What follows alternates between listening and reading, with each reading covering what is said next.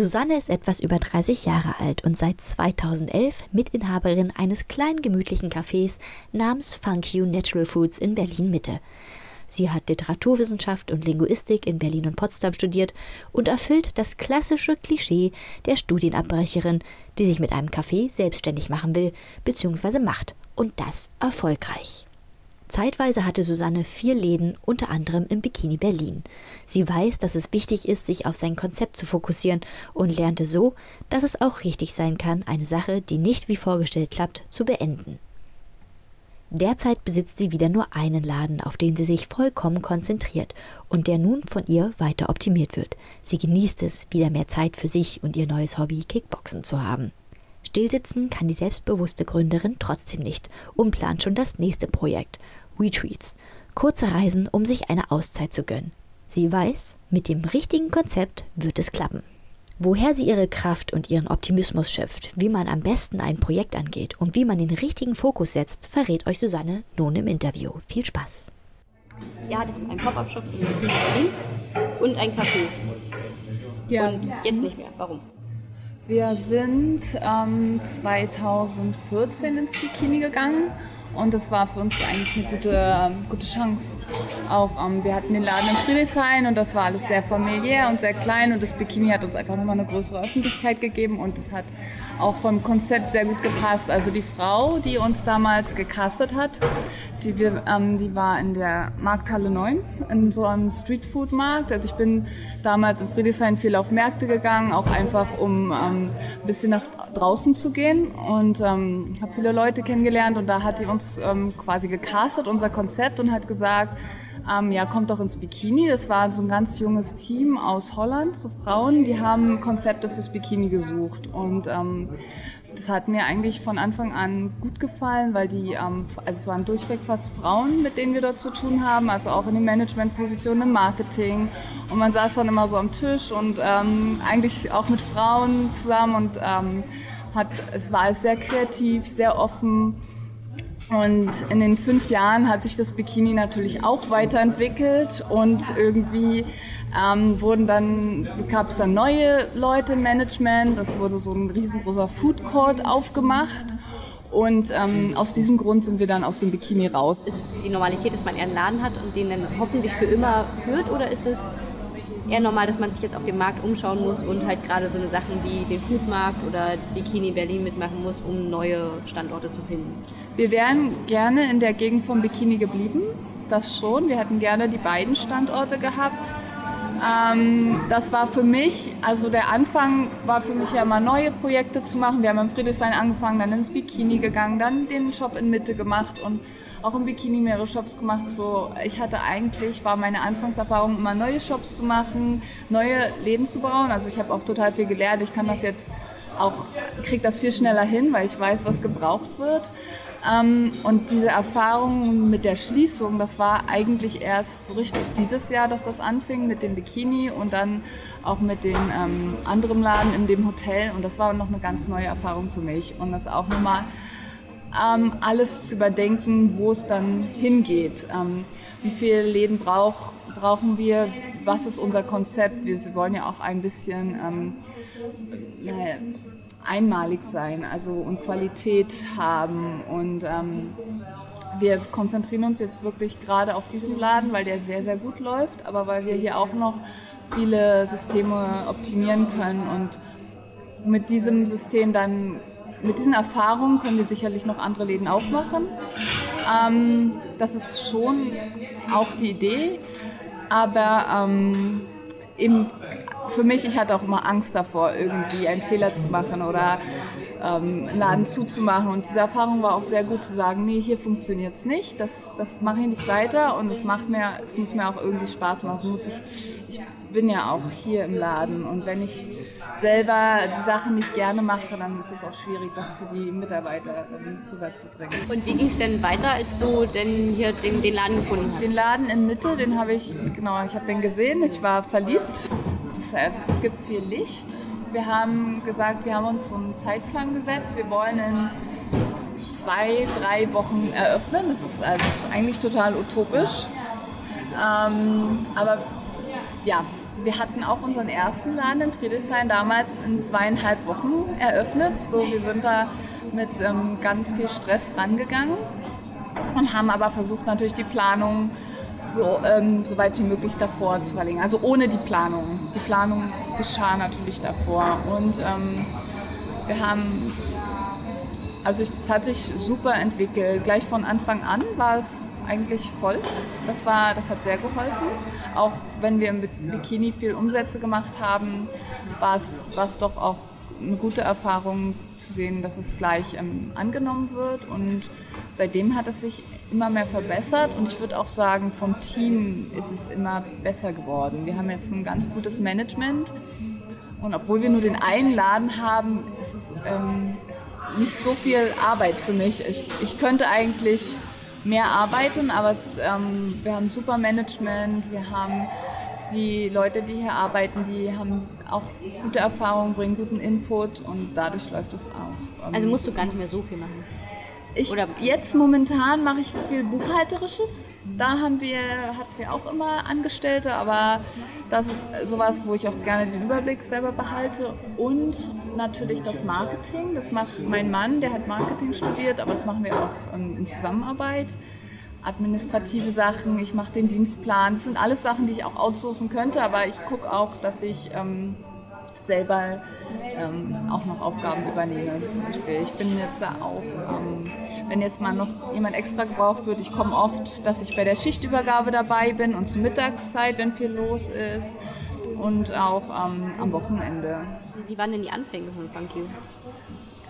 Das ist eine gute Frage. Ich habe ähm, Literatur und Linguistik studiert in Potsdam und in Berlin und ähm, das war witzig, weil ich habe ähm, den Alejo kennengelernt und ähm, er, das war seine Idee, das war sein Konzept. Er hat ja genau das gleiche Konzept schon mal in Frankreich gemacht, natürlich anders. Ähm, Franzosen, die essen ein bisschen weniger, es war nur Salat und Juicebar und ähm, das war seine Idee und ähm, ich habe in meiner Zeit am Studium, da wurde das total gepusht, sich selbstständig zu machen.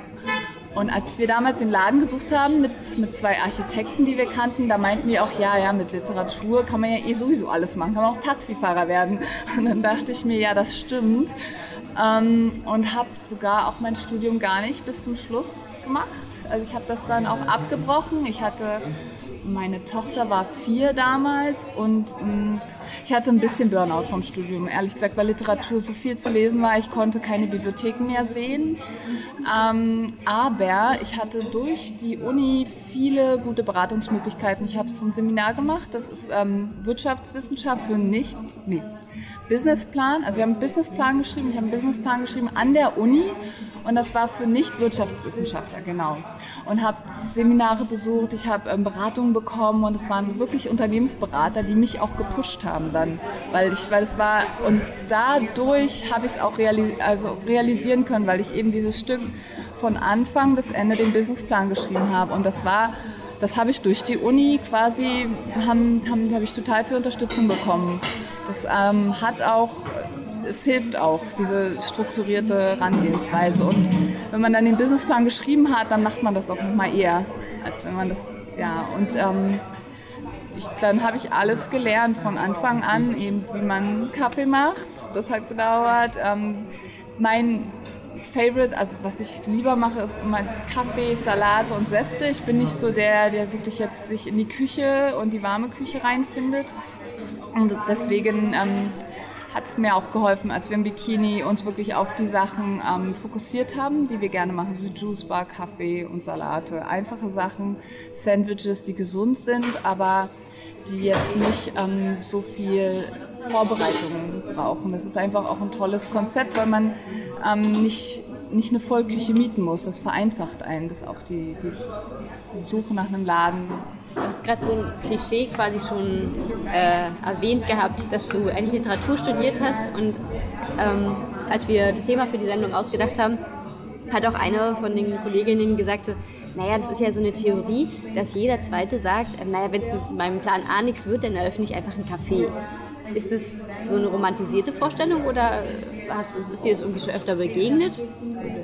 Realistisch? Ähm, ich, ich, kenne viele Leute, die in ähm, so großen Firmen arbeiten und die sich dort, die dort viel lernen, oft auch in einer Managementperson oder im HR, also mit, mit den Mitarbeitern zusammenarbeiten und die ähm, dann träumen, oh jetzt mache ich mein eigenes Ding. Ich habe jetzt mein ganzes Leben dieser großen Firma gewidmet und ähm, ich will aber eigentlich mein eigenes Ding machen. Ich weiß nicht, die sind aber meist auch älter. Also ich bin ja direkt aus dem Studium. Ich war auch nie in einer Anstellung, was ähm, auch irgendwie komisch ist, weil ich die andere Perspektive der Mitarbeiter gar nicht kenne.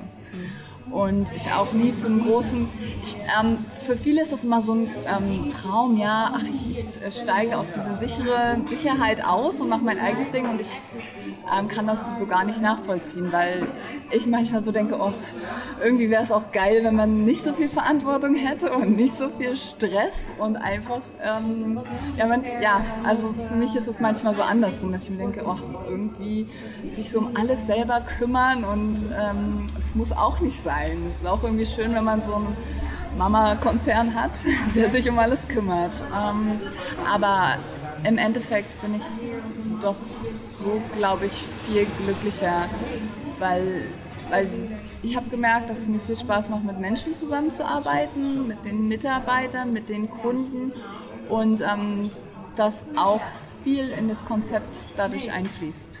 Und wie schafft man das? Denn also, so ein Gastrojob ist ja schon eigentlich manchmal ein, weiß nicht, kenne ich nicht, verbessere mich, wenn ich was Falsches sage, so ein härterer Job oder auch ein härteres Pflaster. Du stehst halt morgens vor allen auf, machst das Essen und putzt, wenn alle weg sind, äh, wieder. Also ist vielleicht nicht so ein einfacher Job, würde ich mir vorstellen ähm, und trotzdem denn gastfreundlich und individuell zu bleiben?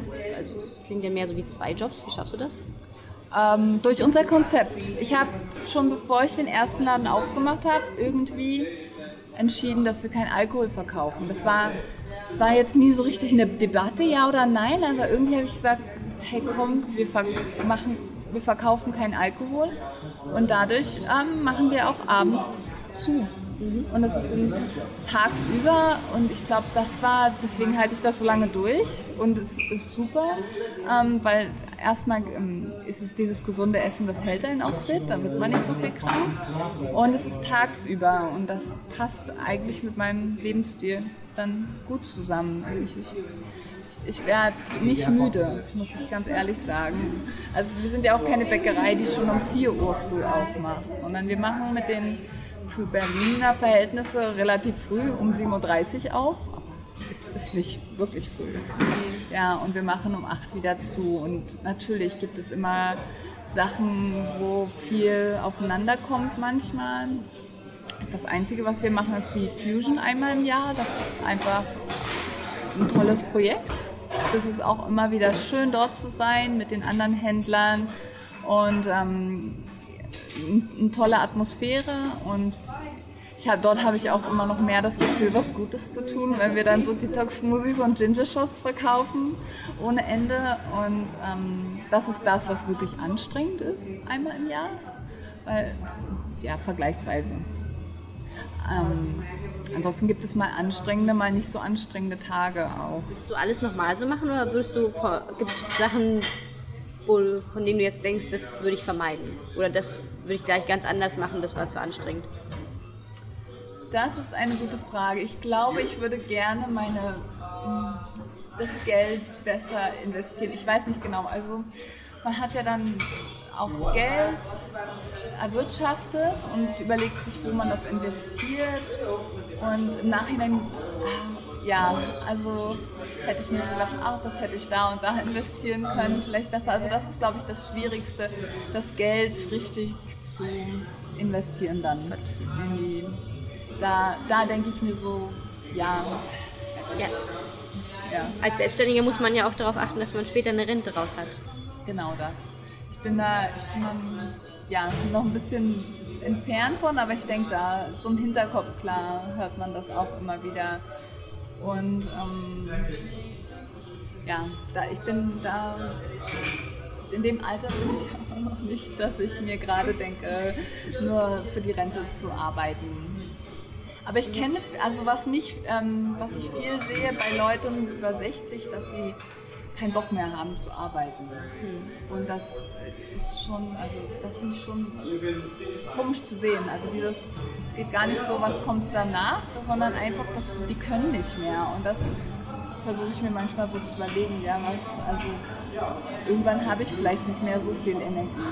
Was würde ich dann gerne machen? Wo würde ich gerne sein? Deswegen möchte ich ja, ich, ich möchte gerne mehr dann in der Natur sein, definitiv. Ähm, muss nicht Kolumbien sein. Ähm, ja, ich denke, dass ich dann ähm, vielleicht mehr mit diesen Retreats arbeiten möchte. Also so ähm, Reisen anbieten oder also schon mit den Gedanken von Gesundheit, also seelische und körperliche das, damit in der Richtung möchte ich schon auch weiterarbeiten.